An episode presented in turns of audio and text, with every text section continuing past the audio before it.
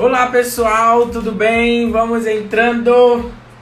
Última live da semana. Vamos finalizar com um momento especial, com um dia especial justamente hoje é o Dia Nacional de Diabetes. E aí a gente vai falar sobre isso hoje. Algo que tem de fato a muita gente tem sido acometida, a gente precisa entender melhor essa doença. Será que é possível um diabetes, pessoas que têm diabetes, conseguir ter saúde? Então isso que a gente vai ver hoje aqui. A gente vai trabalhar muita informação. Daqui a pouco a doutora Helena está chegando para estar tá com a gente falando sobre esse assunto. Vamos com tudo, chama, dá um aviãozinho aí pro pessoal para a gente chegar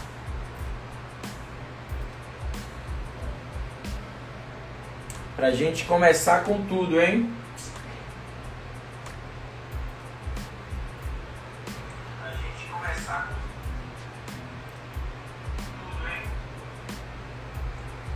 Deixa eu mandar um aviãozinho aqui para a galerinha. Vai ser muito legal hoje. Vamos lá. Pessoal, é o seguinte. Uh, essa semana inteira nós trabalhamos com temas né, fundamentais para que a gente possa de fato ter saúde. É além da estética. Além da estética. A gente não pode focar sempre somente, na verdade, na estética. A gente precisa entender que a saúde ela precisa de vários pilares para que de fato a gente alcance saúde e qualidade de vida. Porque senão a gente não consegue alcançar a saúde e a gente acha que só emagrecer é suficiente. Né?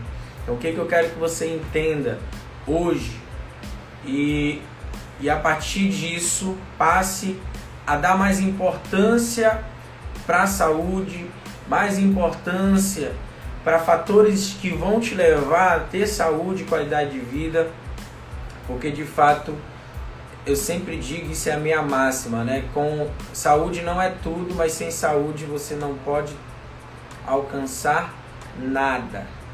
Então hoje é o dia de muito, muito importante. Já estou chamando aqui a nossa convidada da do dia,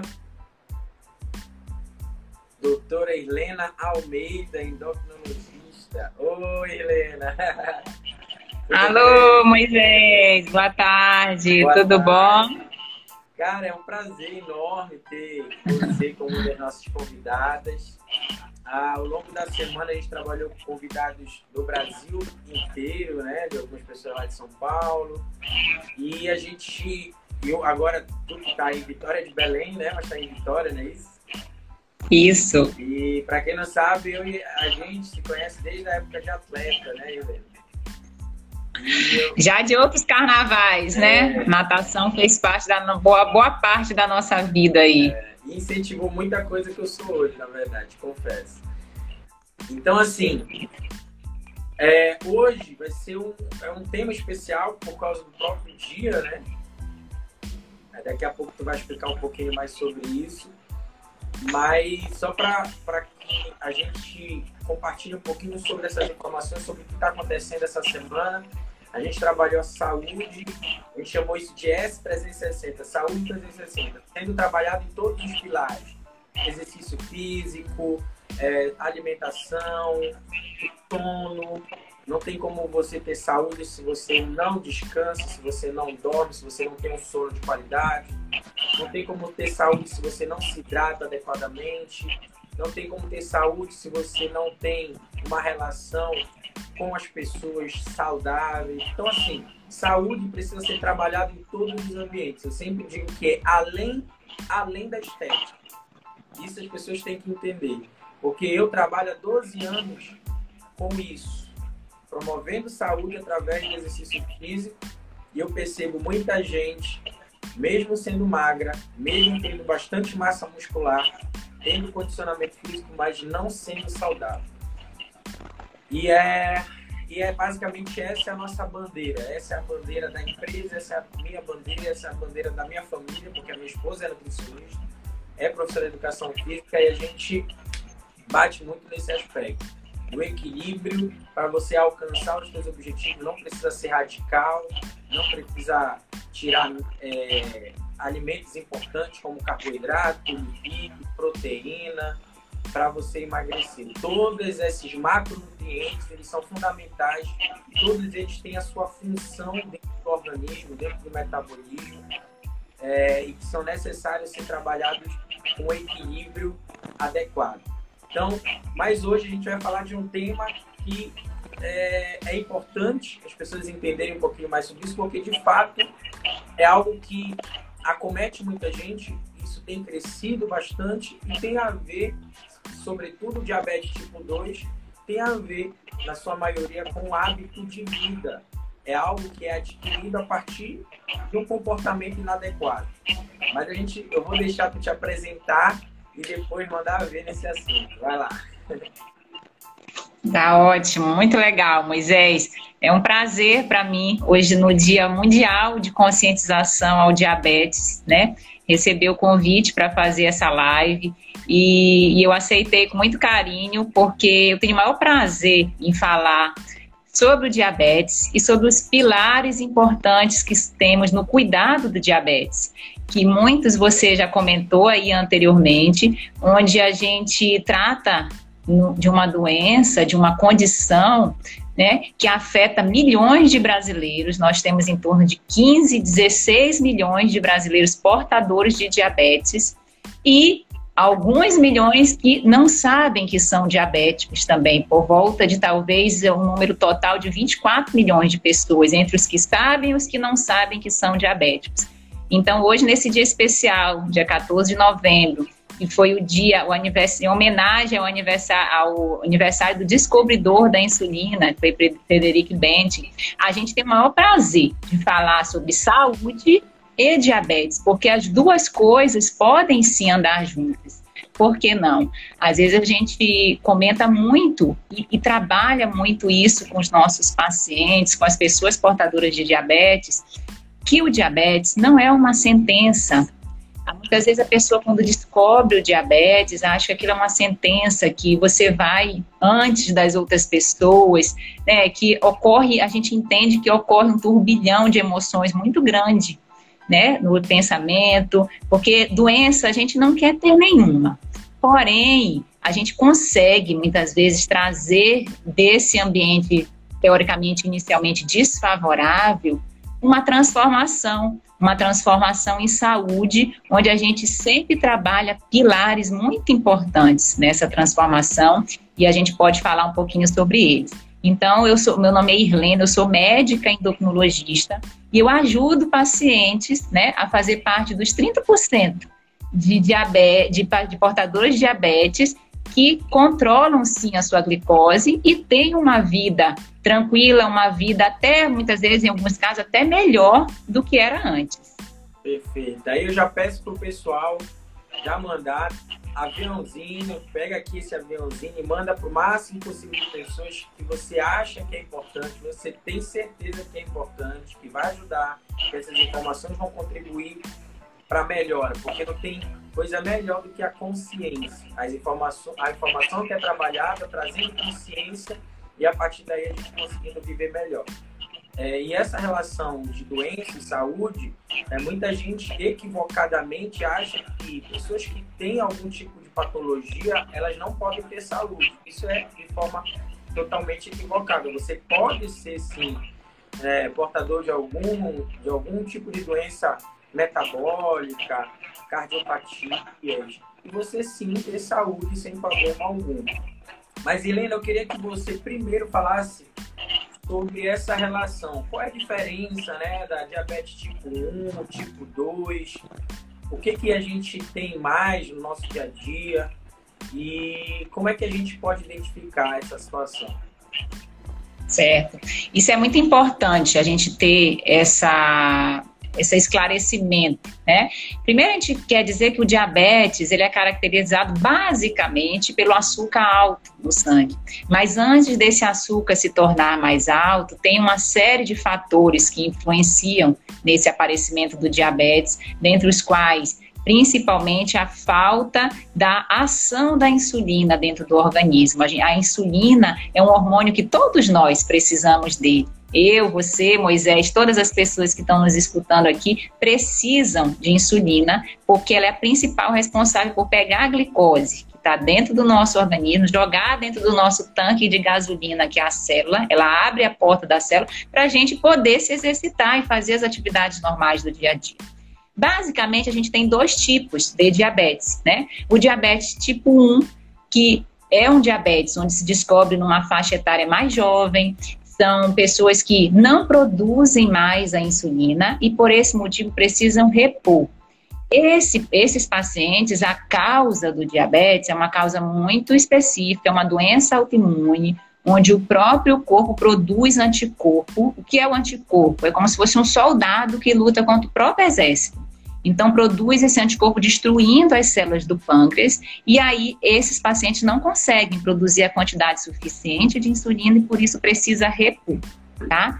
É, é um diabetes onde precisa, como todos, ter um controle é, rigoroso, né, para que consiga sempre manter níveis adequados de insulina e viver, sim, uma vida é, incrível, uma vida extraordinária, uma vida com saúde, tá?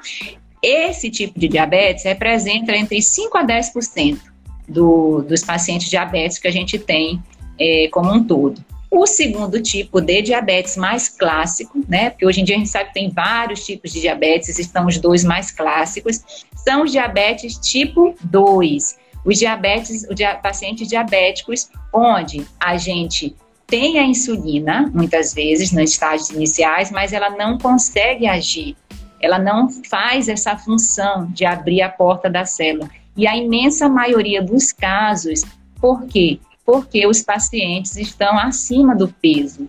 Então, quando a gente fala do diabetes tipo 2, na maioria dos casos a gente fala também da questão do excesso de peso. E foi publicado um estudo recente que no Brasil a gente tem, em média, 60% das pessoas estão acima do peso, dentre as quais 20% estão com faixa etária já um grau de obesidade.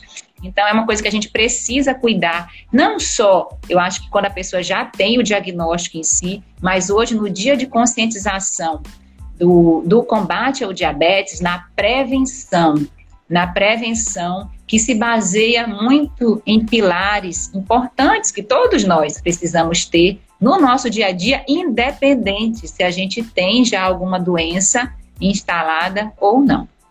Perfeito. E ah, esse entendimento é muito interessante porque, principalmente o diabetes tipo 2, né, Helena, está muito ligada com o próprio hábito de vida, né, com a má alimentação e também com o sedentarismo. E já tem vários estudos mostrando que a atividade física, ela é atividade física não, o exercício físico ela é fundamental tanto para prevenir quanto também para ajudar a melhorar a resistência à insulina. Eu queria que tu falasse um pouquinho sobre a questão da alimentação. É, como é que uma pessoa tem diabetes tipo 2, o que, que ela pode comer, o que, que ela não pode. Eu sei que existe muito mito né, sobre essa questão da comida. Ah, é açúcar, aí a pessoa acha que o açúcar é só aquele negócio que é doce, é, acha que o arroz não é açúcar, né, carboidrato. Então, eu queria que tu tivesse dando uma clareada melhor sobre esse assunto em relação às pessoas que têm diabetes.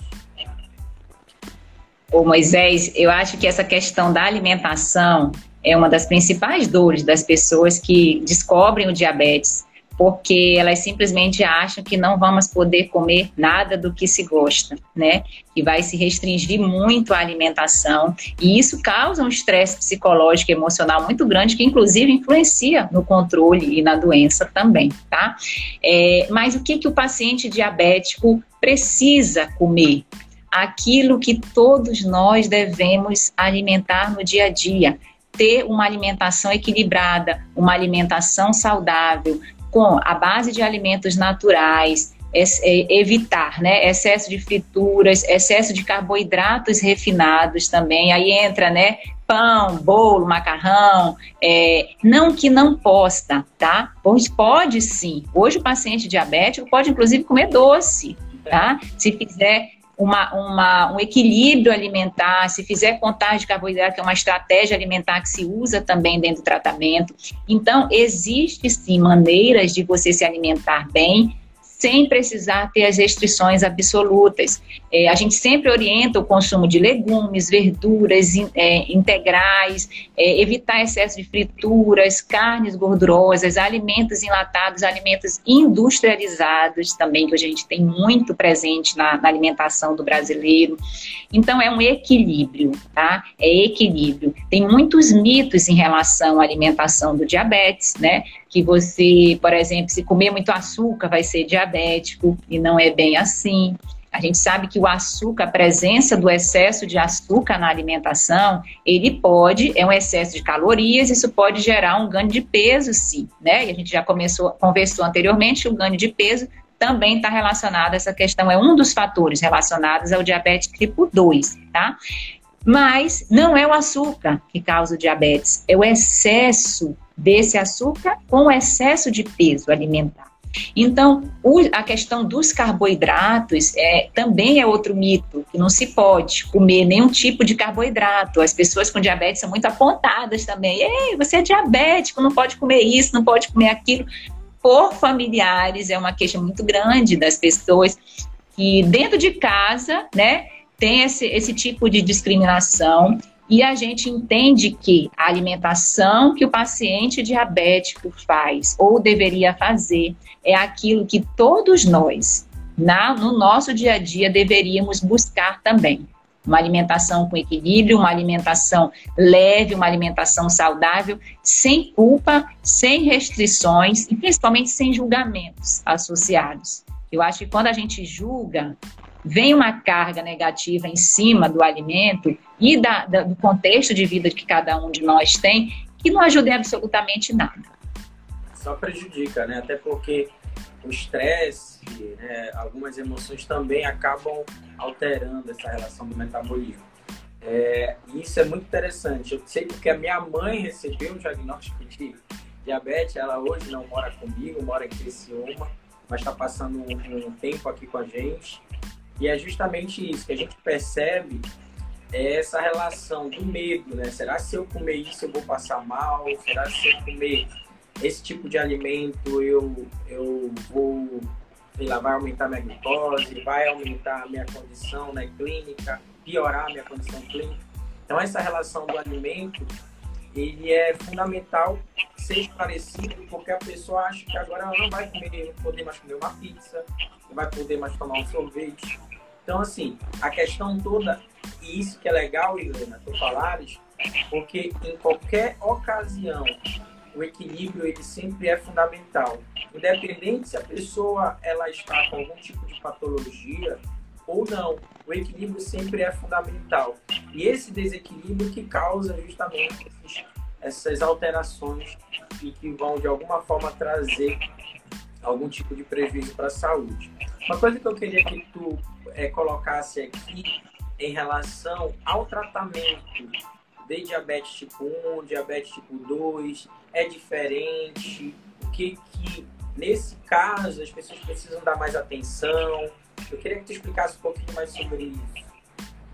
Sim, o tratamento do diabetes, falando em termos medicamentosos, evoluiu muito nos últimos 5 a 10 anos, onde a gente tem medicações muito modernas que muitas vezes vão além do controle da glicose em si elas favorecem a questão de não evolução de doença renal, de não evolução para doenças, diminuição de doenças cardiovasculares. Então, tem esse benefício do ponto de vista metabólico e do desfecho, os brutos, se a pessoa vai infartar ou não, se vai, se vai é, internar mais por algum problema renal ou não. Então, tudo isso tem relação. Quando a gente fala no tratamento né, do paciente diabético tipo 1, lembrando que é aquele paciente que descobriu diabetes cedo, que não produz mais insulina, o tratamento é com insulina, tá? Então a gente tem insulinas muito modernas hoje no mercado, tá? Temos a possibilidade de insulinas injetadas em caneta com agulhas muito fininhas, que a questão da dor praticamente não tem no dia a dia se tiver a aplicação da maneira correta.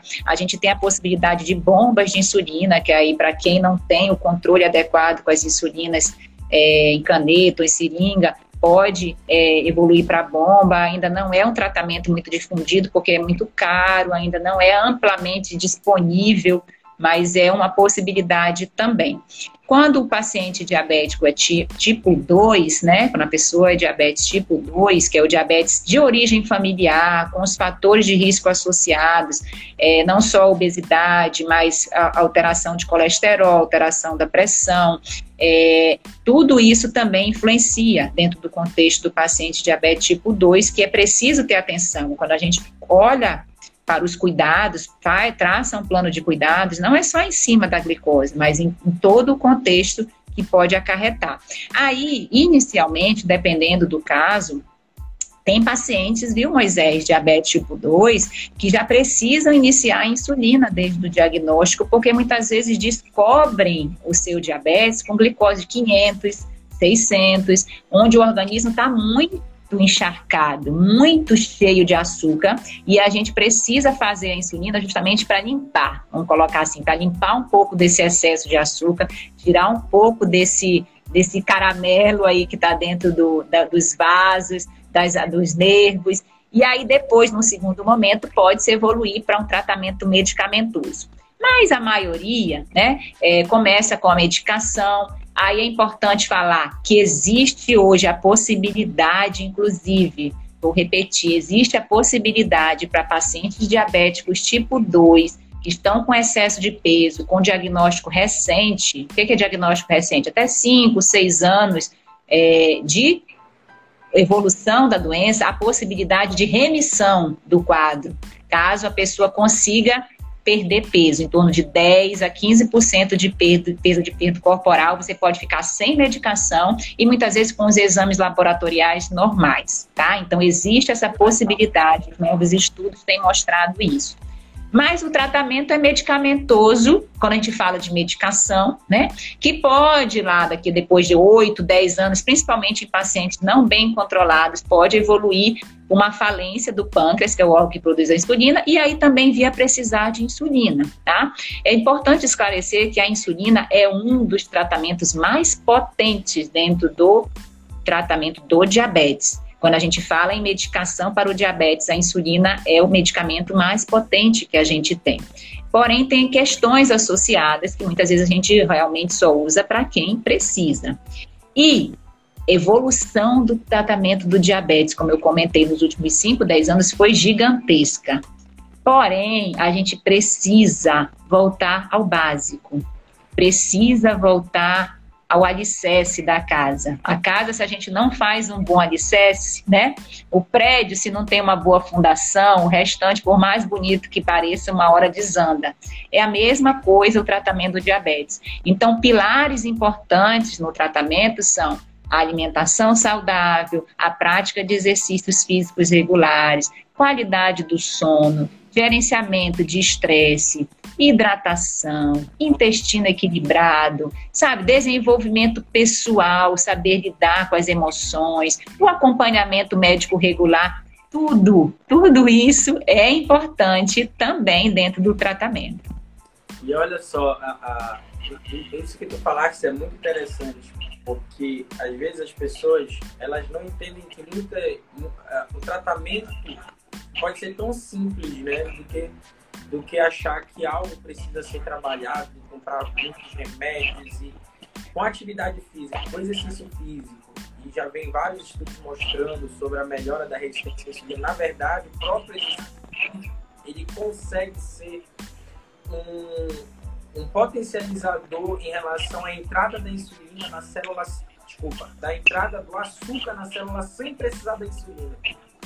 Então, isso é muito interessante. Então, a pessoa que tem diabetes e não inclui o exercício físico, de fato, está negligenciando o próprio tratamento. Na verdade, o exercício físico ele faz parte do tratamento, né, Helena? Do, do próprio tratamento de pessoas que têm diabetes é um dos pilares que eu considero um, dos mais importantes para todos nós, porque a atividade física, ela não só vai ajudar a diminuir essa resistência que a, que a insulina tem no portador de diabetes tipo 2, mas também a gente sabe, né, Moisés, que o exercício ajuda a aliviar a ansiedade, ajuda a melhorar o intestino, ajuda a equilibrar o sono, faz muitas vezes a pessoa faz amizade, às vezes a pessoa pega um solzinho se for pela manhã, né? Então assim, a, quando a pessoa se faz exercício, ela procura alimentos mais saudáveis. Então assim, a atividade física, o exercício físico, aquele que você se programa para fazer, tira um tempo da sua rotina e hoje não precisa nem ser muito, tá? Não precisa ser muito. 20 minutos, 30 minutos que você tire para fazer, para se dedicar a uma atividade física que você gosta se possível, no início do dia, porque a gente sabe que estu estudos novos mostram que o, o, o, exercício no início do dia, ele favorece a esse melhor é, gasto energético, a esse melhor metabolismo da glicose também. Então, assim, faça um exercício que você goste. Eu acho que o exercício que a pessoa gosta e consegue manter, né, é o melhor na realidade e no contexto de cada um. É claro que depois a gente pode otimizar, pode otimizar a frequência, a intensidade, a frequência, tudo isso pode ser feito, porque o exercício ele é remédio. Né? Exercício tem dose, tem indicação, tem a frequência e muitas vezes diminui medicação também dentro do tratamento do diabetes, tá? Tem paciente que eu digo assim, olha, eu não vou aumentar a dose do seu medicamento. Do, o remédio que você vai usar e vai começar a praticar agora é o exercício. O exercício físico vai te ajudar demais no controle, talvez até reduzir. Já chegaste a tirar medicamento, Helena? Sim, sim, a gente consegue, é, e quando equilibra, porque os pacientes, porque, quando a glicose está alta, acontece algum desarranjo dentro do nosso organismo nesse sentido, o corpo, de, de uma certa maneira, ele está avisando, ele está ele tá dizendo alguma informação para a gente que a gente precisa estar tá atento. A gente muitas vezes não está atento ao que o nosso organismo está nos falando. E, e, a alteração da glicose pode sim estar relacionada a esse, está, na verdade, relacionada a um processo inflamatório que muitas vezes já vem acontecendo há muitos anos. E, na maioria das vezes, tá, Moisés, faltam os pilares.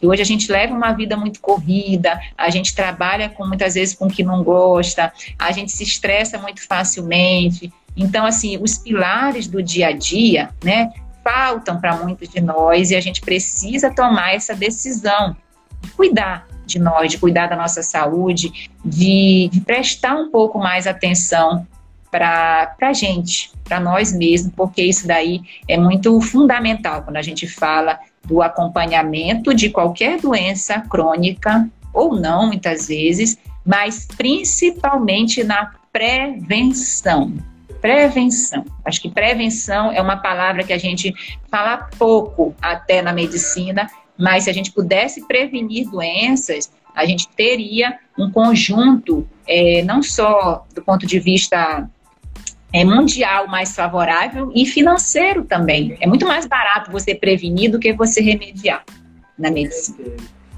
É, é, Helena, tem uma pergunta aqui. Você entende ou consegue trabalhar em cima do conteúdo? Quando o diabetes gestacional se torna tipo 2, existe isso? Existe a diabetes gestacional? Como é que é essa relação da diabetes gestacional? O diabetes gestacional é um outro tipo de diabetes que a gente tem. Esse diabetes ele se caracteriza por se manifestar na gestação, tá? Durante a gestação e depois que o neném nasce, depois que o neném nasce, a mulher não apresenta mais o diagnóstico. Porém, a gente sabe que a mulher, quando tem o diabetes gestacional, ela tem uma chance maior de em torno de 50%, caso não cuide, não mude os pilares, né? não cuide do peso, não mude os pilares que a gente está conversando aqui, de vir a desenvolver um histórico de diabetes tipo 2, em geral maior. Tá?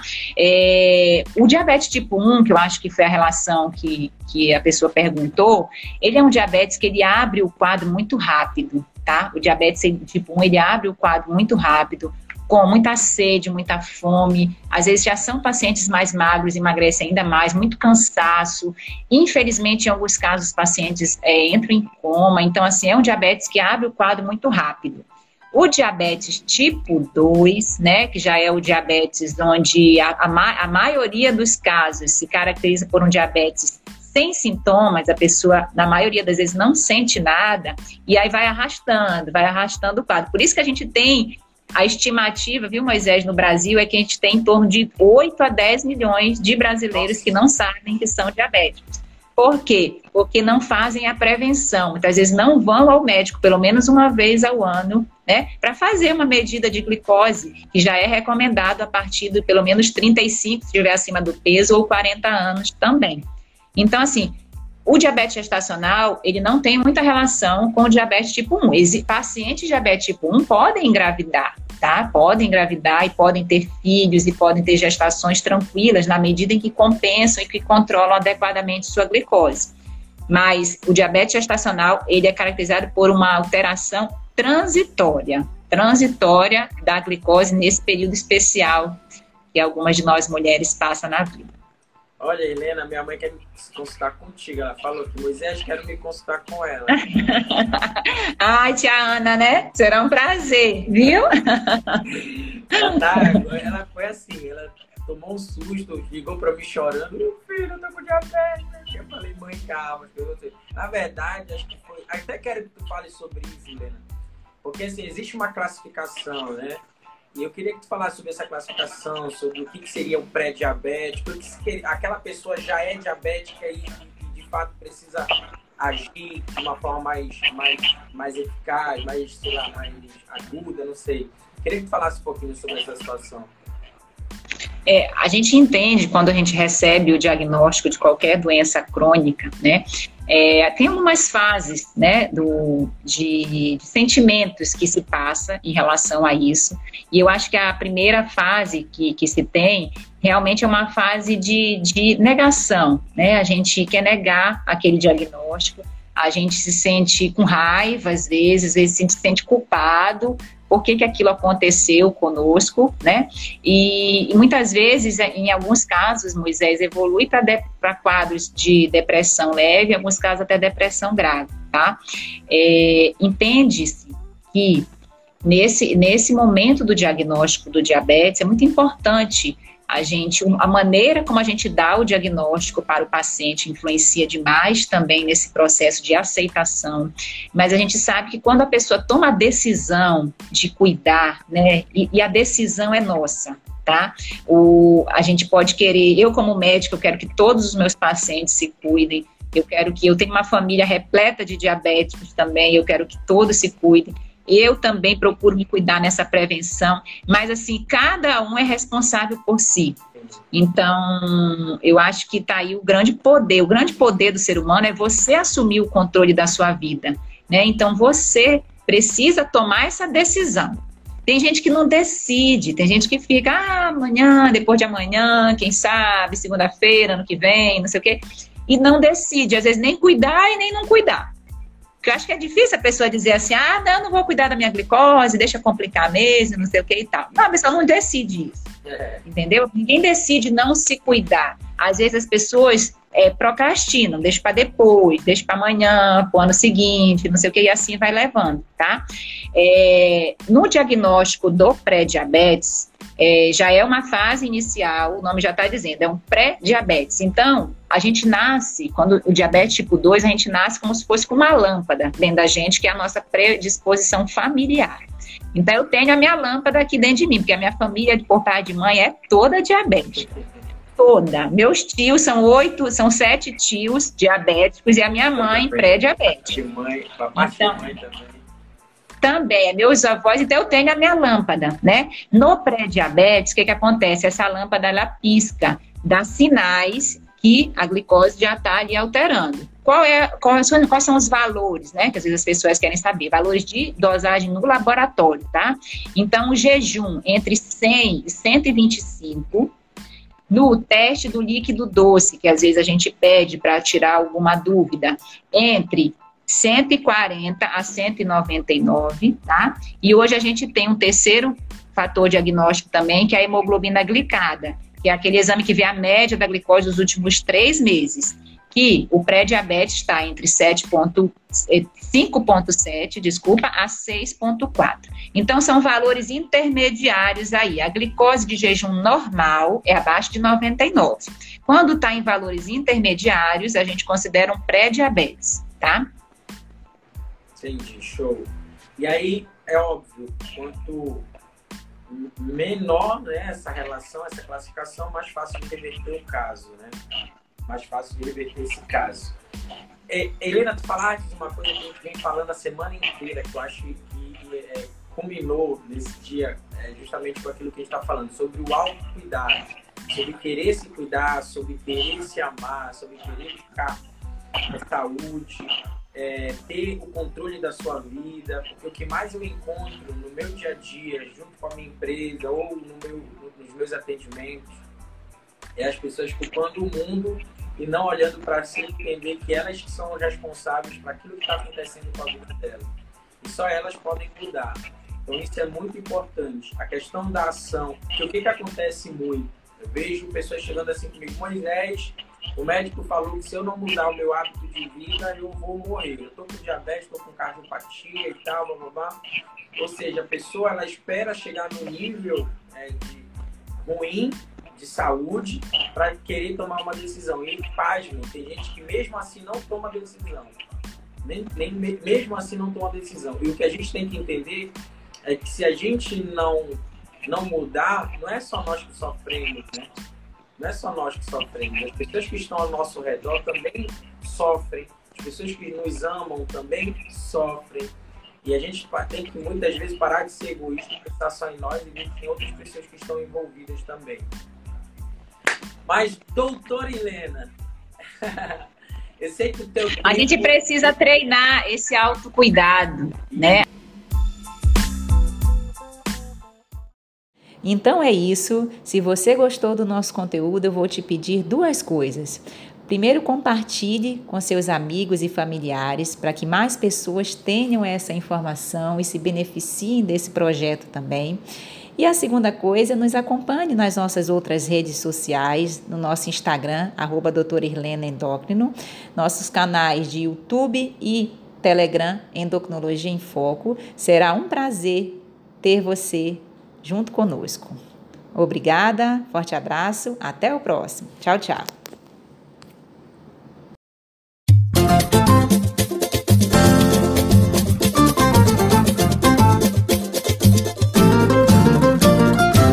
Quem cultiva a semente do amor, segue em frente, não se apavora.